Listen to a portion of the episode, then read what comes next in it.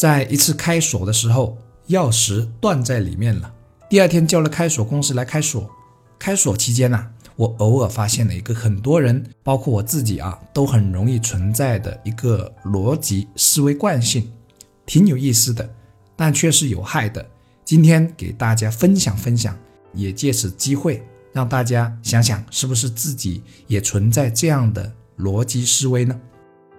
假如这个开锁的师傅三两下就将锁打开了，比如不到半分钟吧，然后收费两百块钱，那么这个时候很多人就会觉得这个钱花的好像不太值得啊，而不会从另一个角度去想，他开得快不正好说明技术到家吗？对他以及对自己来说，不就节省了更多时间了吗？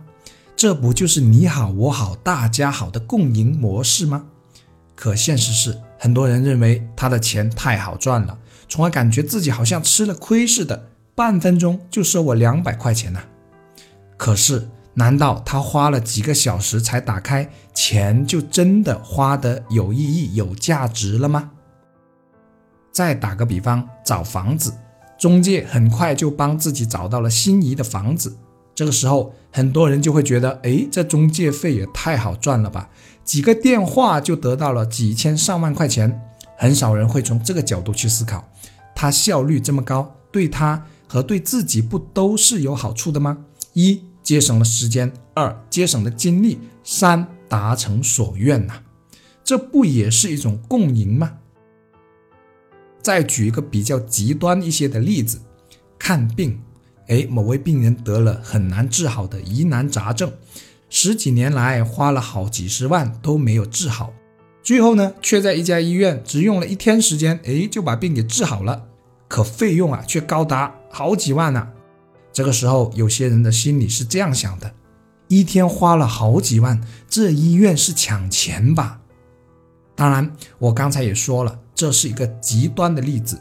可现实呢，确实存在类似这种思维模式的人，他们不会把疾病带来的痛苦和看病所花费的时间也看作一种成本。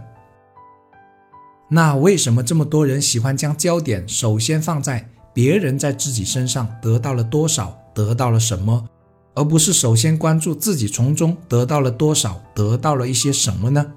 我想导致这种狭隘的思维观念的其中一个原因，是因为很少人会去了解和关心事物表象背后的那些部分。就像刚才举的例子，很少人会去关心开锁师傅、房产中介和医院在过去投入过多少、付出过多少。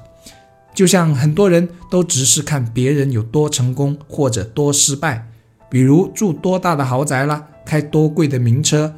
或者去澳门把家产怎样败光了，吸毒怎么被抓了等等，而很少去思考和探究导致这些问题背后的原因。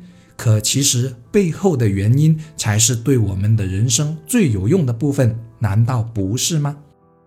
今天分享的话题比较短一些，但我认为特别重要。